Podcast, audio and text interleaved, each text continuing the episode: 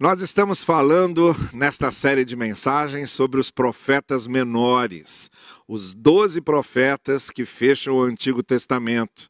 Nós já falamos de Oséias, já falamos de Joel, já falamos de Amós, já falamos de Obadias na semana passada. Hoje nós vamos falar de um profeta, o profeta mais conhecido deles todos. A história é muito conhecida, principalmente para as crianças que começam a aprender a Bíblia, é uma das histórias mais populares que é o profeta Jonas. Sobre Jonas nós vamos falar hoje. Eu quero convidar você para acompanhar aqui a leitura de alguns versículos que resumem esses quatro capítulos do livro de Jonas. Mas ah, antes de ler, deixe-me só fazer uma consideração inicial. Nós temos aqui hoje uma situação diferente das anteriores, porque nós não vamos falar da mensagem do profeta como nas vezes anteriores aconteceu. Nós falamos da mensagem de Obadias, falamos da mensagem de Amós, falamos da mensagem de Joel, falamos da mensagem de Oséias. Hoje não. Hoje nós vamos falar do profeta. O próprio profeta é uma mensagem. O que ele faz é uma mensagem. As coisas como ele faz é que se tornam a mensagem que nós vamos hoje usar para nossa reflexão. Então eu queria convidar vocês hoje para nós olharmos o profeta, não a sua mensagem, mas ele, o personagem, e tentarmos ver como uma espécie de espelho em que é que nós nos identificamos com Jonas, em que é que ele é parecido conosco. É, quais os traços de Jonas que fazem com que nos lembremos de nossos próprios traços. Quando a gente faz uma análise muito detida, muito pormenorizada, muito de perto de Jonas, a gente encontra algumas coisas em Jonas que nos incomodam. E nos incomodam não porque estão em Jonas, nos incomodam porque estão em nós. E é sobre isso que eu quero falar com você nessa manhã. Bem, a história de Jonas, é, uma grande parte daqueles que estão me ouvindo agora conhecem bem, mas a gente pode resumir no seguinte: Uh, primeiro, Jonas era profeta do Senhor, de uma cidade lá do interior do, do, do, reino do norte, do reino de Israel, e ele é enviado para pregar em Nínive. Não quer ir a Nínive, que é a capital do império da Síria, não quer ir lá, porque não gosta daquela gente é, não quer ver a salvação daquele, daquela gente e foge para Tarsis. Verso 3 do capítulo 1. Mas Jonas fugiu da presença do Senhor, dirigindo-se para Tarsis, que era o lado oposto de Nínive. Desceu à cidade de Jope, onde encontrou um navio que se destinava àquele porto. Depois de pagar a passagem, embarcou para Tarsis para fugir do Senhor. Primeira parte da história. Segunda parte da história. Deus repreendeu Jonas por meio de uma forte tempestade que cercou aquele navio onde ela estava, apavorando todo mundo que estava no navio, e eles acabam atirando Jonas ao mar quando chegam à conclusão que aquela tempestade acontecia por causa de Jonas, e Jonas é engolido por um grande peixe, é o que a gente ainda lê no primeiro capítulo. No verso 4, por exemplo, diz assim: O Senhor, porém, fez soprar um forte vento sobre o mar, caiu uma tempestade tão violenta que o barco ameaçava arrebentar-se. No verso 10, então os homens que ficaram apavorados perguntaram: O que foi que você fez? Pois sabiam que Jonas estava fugindo do Senhor, porque ele já lhes havia dito. No versículo 15, em seguida pegaram Jonas e o lançaram ao mar e este se aquietou. E no versículo 17, o Senhor fez com que um grande peixe engolisse Jonas, e ele ficou dentro do peixe três dias e três noites. Essa é a segunda parte. A terceira parte do livro de Jonas: Jonas está dentro do peixe, se arrepende do que fez, faz uma oração arrependida, contrita, pede perdão a Deus, e o verso 10 do capítulo do capítulo 2 diz: E o Senhor deu ordens ao peixe, e ele vomitou Jonas em terra firme. E a última parte do livro de Jonas, ele volta para Nínive, anuncia a mensagem, agora obedece a Deus, anuncia a mensagem de arrependimento e a cidade se converte. Nos versículos 4 e 5, nós lemos assim: Jonas entrou na cidade e a percorreu durante um dia, proclamando: daqui 40 dias Nínive será destruída. E aí o versículo 5 diz que os ninivitas creram em Deus, proclamaram um jejum e todos eles, no maior ou menor, vestiram-se de pano de saco. E finalmente, na conclusão do livro, Deus confronta Jonas, que estava triste porque uma planta onde é, que ele tinha plantado tinha visto crescer e fazia sombra para ele, tinha morrido, e Deus confronta Jonas dizendo o seguinte para ele: ele ora ao Senhor e diz assim para Deus: Não foi isso que eu disse quando ainda estava em casa, foi por isso que me apressei em fugir para Tarsis. Eu sabia que tu és Deus de misericórdia, de compaixão, paciente, cheio de amor, que prometes castigar, mas depois te arrependes. E aí Deus responde para ele: Nínive tem mais de 120 mil pessoas que não sabem distinguir a mão direita da esquerda. Não deveria eu ter pena dessa grande cidade? Esse é o livro de Jonas.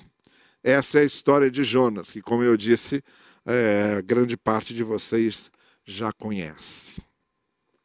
O que nós temos aqui?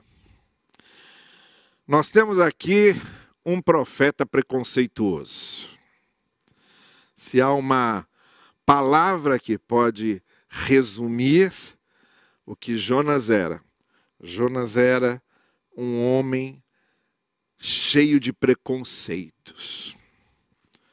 Esses preconceitos de Jonas fizeram com que ele reagisse como ele reagiu.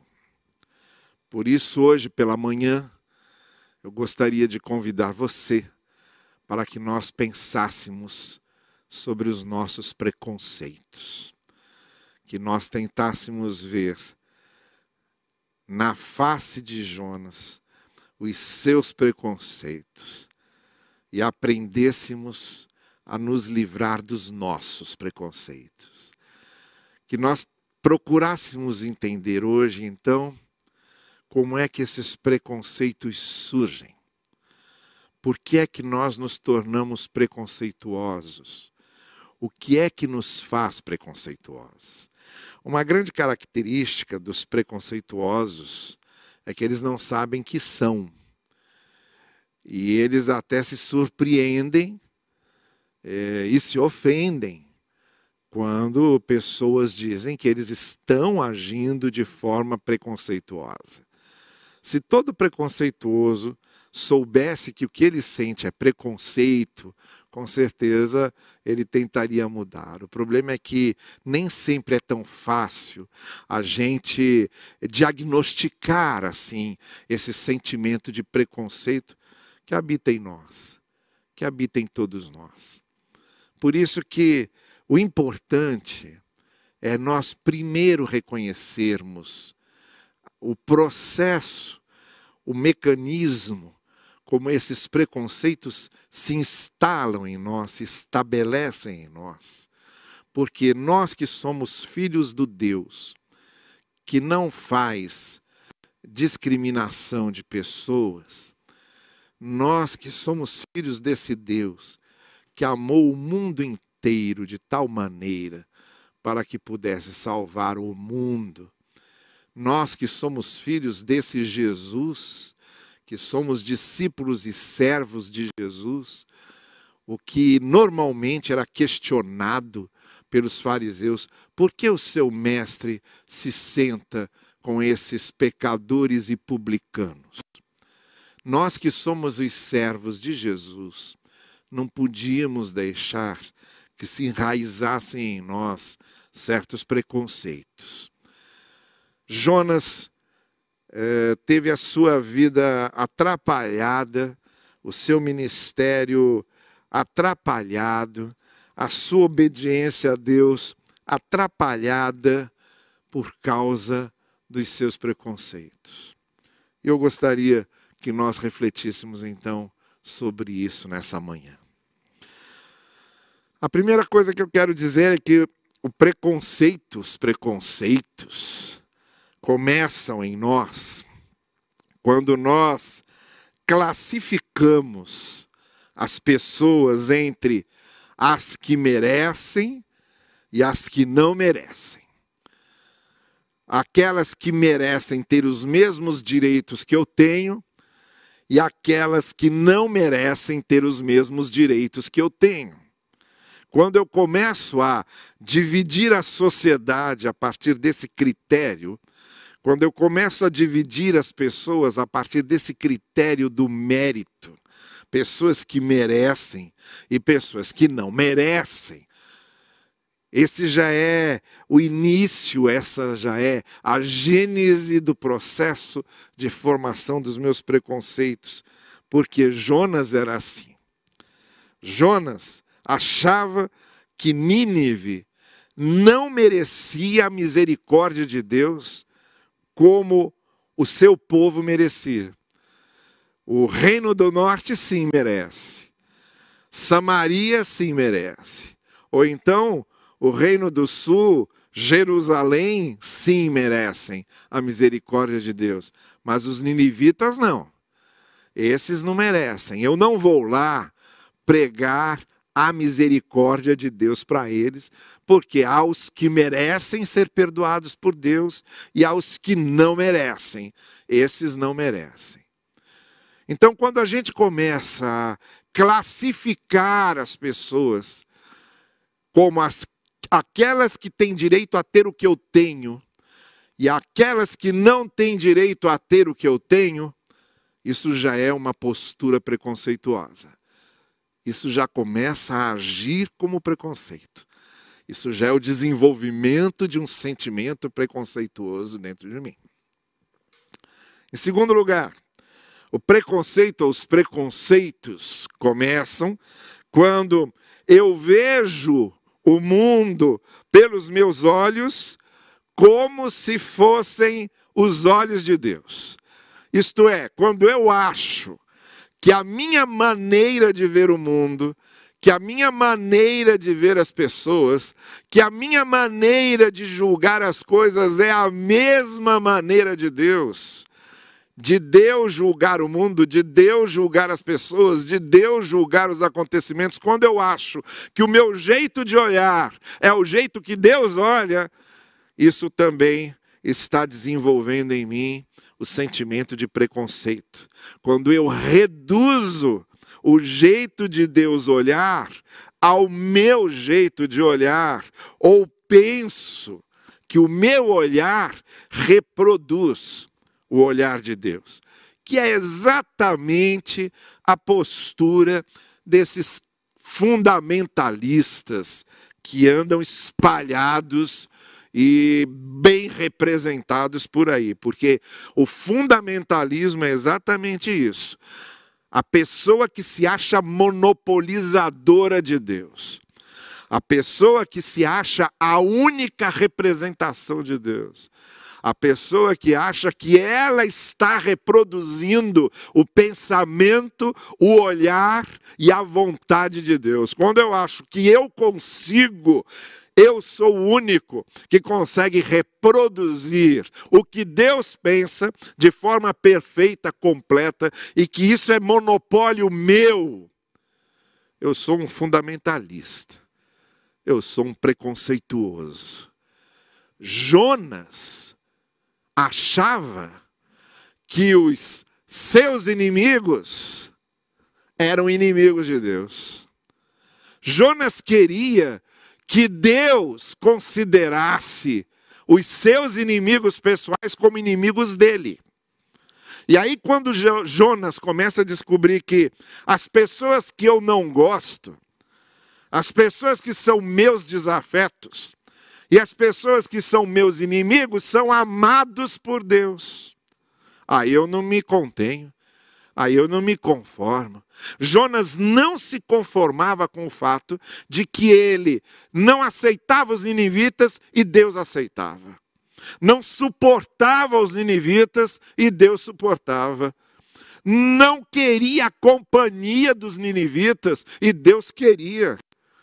Como é que pode o meu Deus não ter os mesmos inimigos que eu tenho? Mas é exatamente isso. Os meus inimigos, Deus não considera inimigos dele, não. É a minha maneira de fazer esse olhar meu como se fosse o próprio olhar de Deus.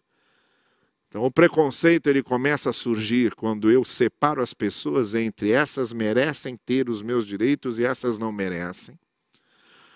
O preconceito começa quando eu acho que o meu olhar e o juízo que eu faço das pessoas é o mesmo juízo que Deus está fazendo, é o mesmo olhar de Deus para as pessoas. Então aí começa a se desenvolver esse sentimento de preconceito, essa postura preconceituosa. Em terceiro lugar, o preconceito começa quando os meus juízos, quando as minhas opiniões sobre as pessoas resultam de estruturas mentais que se desenvolveram ou que foram herdadas de construções históricas ou de um processo histórico. Deixa eu ver se eu consigo explicar isso melhor.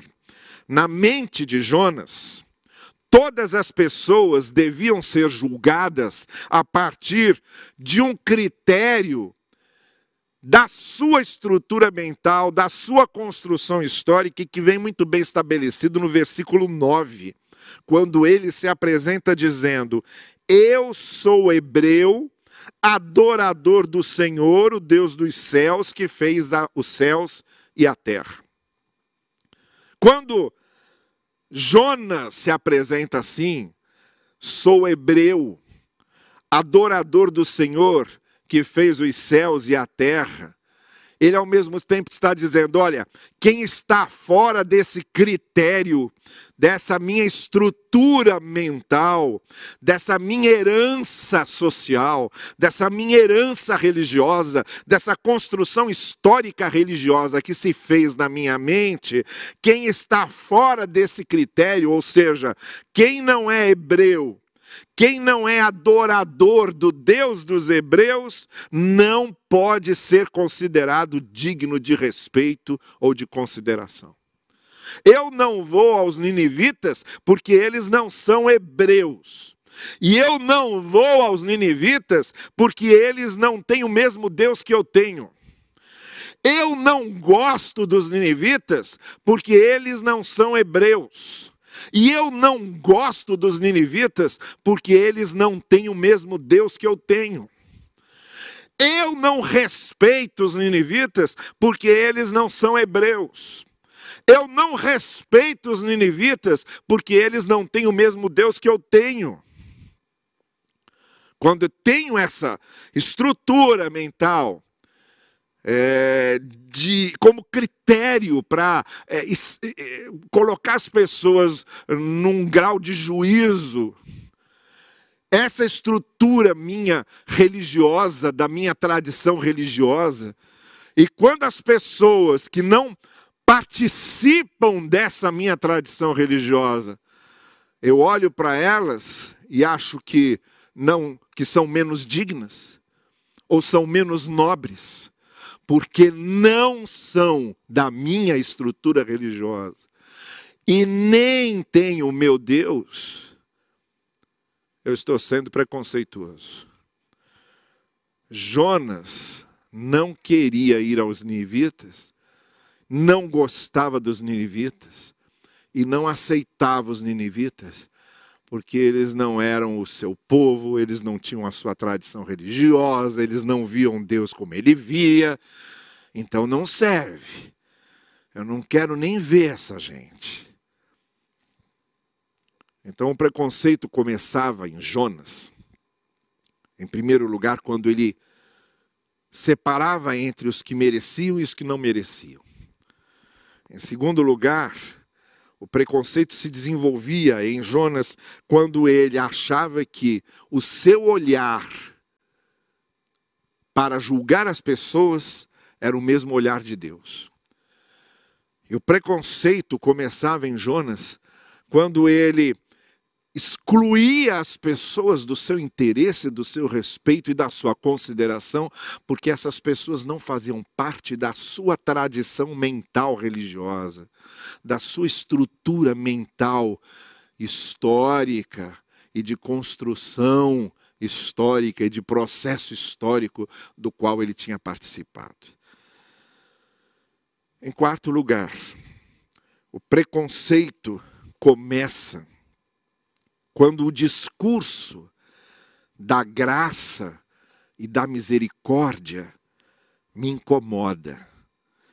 A ideia de um Deus que perdoa todo mundo, a ideia de um Deus que ama todo mundo, a ideia de um Deus que acolhe todo mundo me incomoda. Eu me sinto mais identificado com o discurso da justiça e da punição. Quando eu me identifico mais com o discurso da justiça e da punição, e menos com o discurso da graça e da misericórdia, eu estou desenvolvendo um grave preconceito dentro de mim.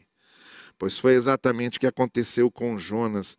Nesse texto que nós lemos, Jonas assume diante de Deus: Olha, eu fugi, eu fui para Tarsis porque eu sabia que tu ias perdoá-los, eu sabia que tu serias misericordioso, eu sabia que tu terias graça. Se esse povo chorasse, se arrependesse, tu ias te arrepender do que farias a eles e não farias mais. Eu sabia disso. E eu não gosto dessa misericórdia. Eu não acho que todo mundo merece essa misericórdia. Eu não acho que a graça é para todo mundo, não. Eu acho que tem gente que tem que ser punida, que tem que morrer. Eu acho que gente, tem gente que sobre elas só tem que ter punição e justiça. Quando eu me identifico mais com o discurso da justiça e da punição, eu não me identifico com a essência de Deus, com a essência do Evangelho e com a essência da missão de Cristo que é a da graça e a da misericórdia. Jonas lamentou, ele lamentou que Deus fosse Deus de graça, ele preferia, para os ninivitas, ele preferia o Deus da punição. Claro que normalmente, quando a gente pensa nisso, é sempre para os outros. Para a gente, a gente quer o Deus da graça, para os outros que a gente quer o Deus da punição. Para a gente, a gente quer o Deus da misericórdia. Para os outros é que a gente quer o Deus da justiça. O Deus da justiça tem que ser para os outros. Para a gente não, porque a gente sempre, sempre se sente sempre melhor do que eles, mais santos do que eles, mais puros do que eles, mais merecedores da graça do que eles. Jonas se sentia assim mesmo, exatamente dessa forma.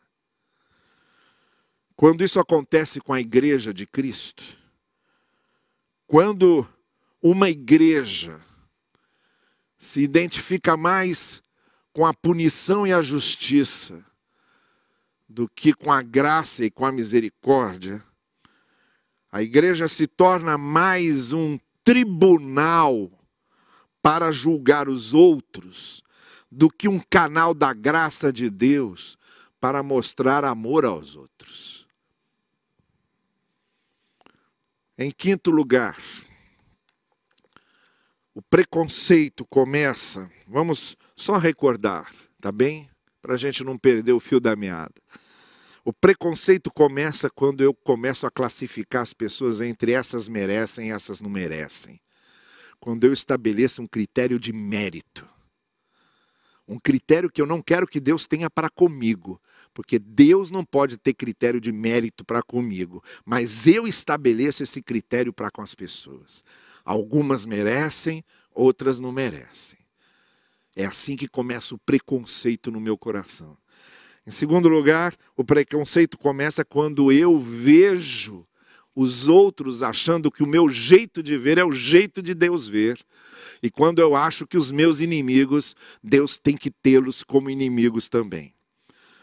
Em terceiro lugar, o preconceito começa quando os meus juízos resultam dessas estruturas históricas que eu herdo. E eu acho que fora desse mundinho meu que eu criei na minha cabeça, quem está fora dessas fronteiras está fora de qualquer possibilidade de misericórdia divina. E o preconceito começa quando eu me identifico mais com o discurso da punição e da justiça do que com o discurso da graça e da misericórdia. E em quinto lugar, o preconceito começa quando qualquer outra coisa começa a ter mais valor do que a dignidade humana. Quando qualquer outra coisa tem mais valor do que um ser humano, seja ele quem for, eu sou um preconceituoso.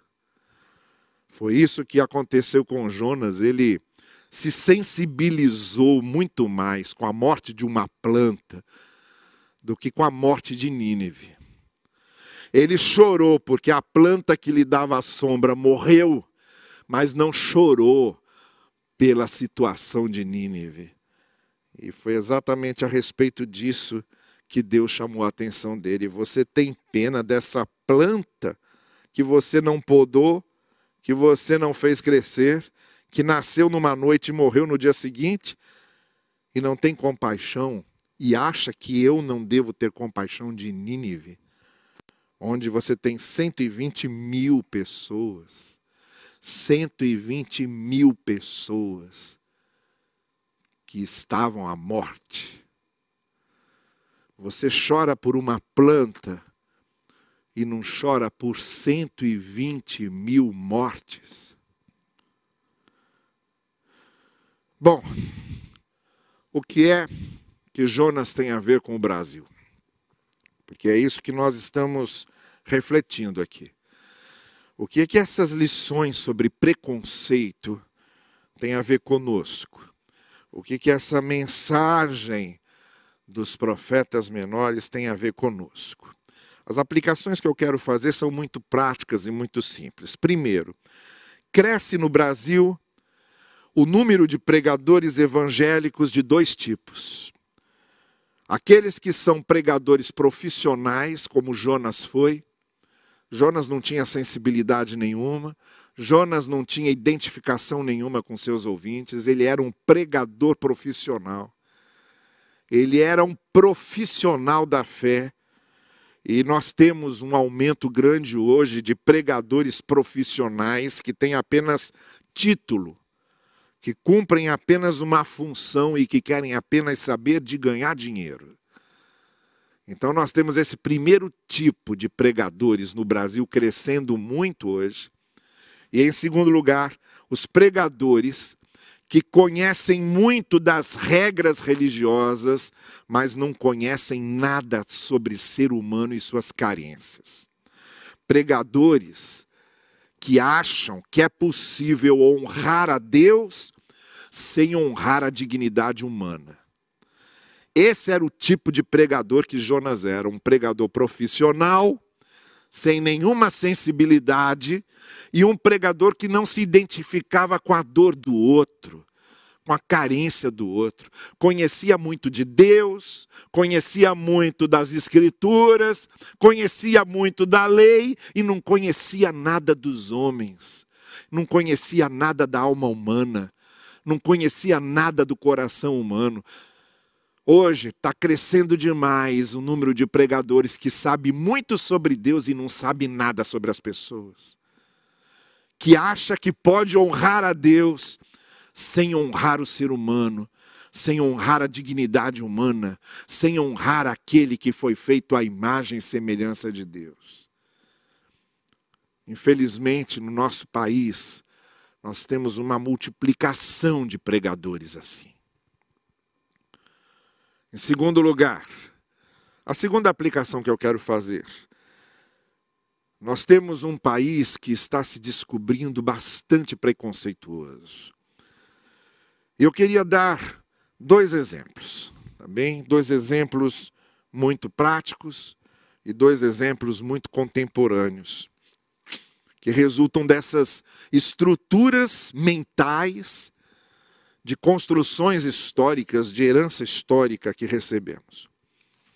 O primeiro exemplo é o do racismo. O racismo é um preconceito. Há na nossa terra, há no Brasil, um racismo estrutural, contra o qual devemos sempre nos levantar. Como o pastor batista Martin Luther King se levantou nos Estados Unidos, a gente também devia ser aqui tão cuidadoso com essa questão do racismo, quanto Martin Luther King, nosso irmão pastor batista, foi nos Estados Unidos, inclusive foi morto por causa disso. Nós temos uma herança histórica contra a qual nós, como cristãos, precisamos nos levantar. Os cristãos, esses que se dignam a se, a se chamar de cristãos, os cristãos devem ser os primeiros a apoiar movimentos contra o racismo. Eu sugiro a você que leia sobre o racismo. Leia livros sobre o racismo. Se informe sobre isso. Porque essa é uma luta. É uma luta contra o preconceito que nós vamos ter sempre. Aqui, os primeiros batistas que chegaram ao Brasil, na cidade de Santa Bárbara do Oeste, vieram do sul dos Estados Unidos, depois da Guerra da Secessão, que foi a guerra do sul escravagista contra o norte, que havia libertado os escravos, pois o sul dos Estados Unidos, que perdeu a guerra, os primeiros imigrantes batistas que fugiram de lá e vieram para cá, vieram para cá com seus escravos, porque no Brasil ainda era permitido ter escravos. Nós, os primeiros batistas que chegaram aqui, em 1865, 1866, e se instalaram no interior de São Paulo, vieram para cá com seus escravos, porque aqui ainda era permitido ter escravos. Então, talvez até para nós repararmos essas condições históricas, nós mesmos os batistas, devíamos levantar bem alto uma bandeira visível contra qualquer tipo de racismo. Mas ainda há um segundo preconceito contra o qual nós lidamos, que é o preconceito do sexismo. Olha, e eu vou dar um exemplo muito claro. Ainda há muitos que resistem, por exemplo, à ordenação de mulheres para o pastorado. Quando eu acho, quando eu acho que existem funções que uma mulher não pode ocupar porque é mulher, eu sou preconceituoso. Quando eu faço uma reserva de funções que só podem ser ocupadas por homens e não podem ser ocupadas por mulheres porque são mulheres, eu sou sexista. Esse preconceito sexista, essa é, resistência à ideia de, por exemplo, você ordenar mulheres para serem pastoras, para serem líderes, para pastorearem igrejas, como a gente está vendo acontecer, e ainda resistimos a isso, isso é um sexismo. Nós temos que nos lembrar que a cultura bíblica era a cultura patriarcal. Deus é chamado de pai porque é cultura patriarcal. Jesus veio em forma de homem masculino por causa da cultura patriarcal e só chamou apóstolos homens porque se manifestou numa cultura patriarcal. Se fosse uma cultura matriarcal, seria totalmente diferente. Sabe por quê? Porque o Deus que vocaciona pessoas para o ministério, Deus não é nem masculino nem feminino. O Espírito Santo que chama pessoas, ele não é nem masculino, nem feminino, ele é o Espírito Santo. Tenho aqui só dois exemplos para deixar claro como é que nós muitas vezes, sem percebermos, deixamos exalar preconceito de nós. Em terceiro lugar, Deus opera fora das fronteiras. Nós estabelecemos certas fronteiras e Deus vai por fora. Jonas estabeleceu uma fronteira, Deus não pode chegar a Nínive, Deus chegou a Nínive. Porque Deus não fica prisioneiro das fronteiras que nós estabelecemos ele opera por fora, ele opera por fora de Jerusalém, ele opera por fora de Samaria, ele opera por fora do templo, ele opera por fora da denominação, ele opera por fora do protestantismo, ele opera por fora do cristianismo, porque Deus não se retém e não se restringe às fronteiras que nós criamos. A palavra de Deus não respeita as nossas fronteiras religiosas nós não somos os únicos e exclusivos instrumentos de Deus, não. O Senhor corre por fora das nossas estradas oficiais. Deus opera em Nínive, assim como Deus operou através do rei persa, de Ciro, para libertar o povo da Babilônia. Deus usa quem Ele quer e como disse Jesus a Nicodemos, o espírito é um vento que a gente não sabe de onde vem nem para onde vai. Onde o espírito sopra, ali as coisas acontecem e o espírito sopra onde quer. E em quarto e último lugar, só para nós encerrarmos. O livro de Jonas termina com uma pergunta. Uma pergunta feita por Deus a Jonas. Deus perguntou a Jonas: Você chorou por causa de uma planta que nasceu ontem e morreu hoje? E eu não deveria ter compaixão dessa grande cidade? E não tem resposta.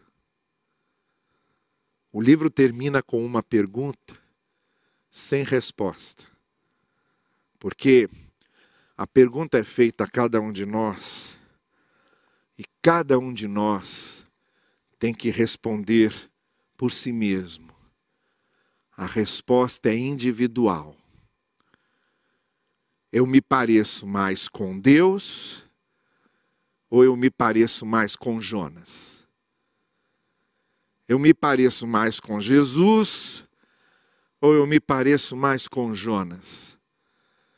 Eu me pareço mais com o Evangelho ou eu me pareço mais com Jonas? Eu tenho mais o jeito do Evangelho de ser ou eu tenho mais o jeito de Jonas de ser? A pergunta é feita a mim, a pergunta é feita a você, a pergunta tem uma resposta de cada um de nós. Cada um de nós. Somente cada um de nós pode responder. Que Deus assim nos abençoe. Daqui a pouquinho a gente volta.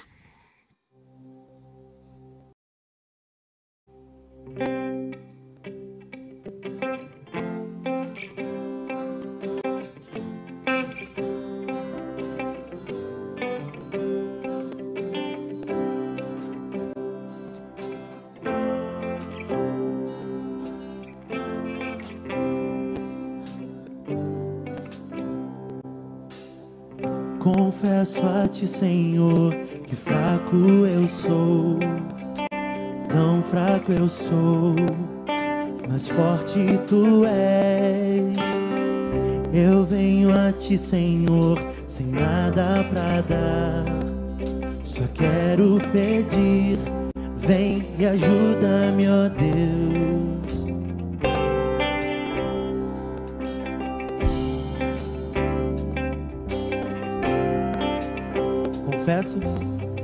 Confesso.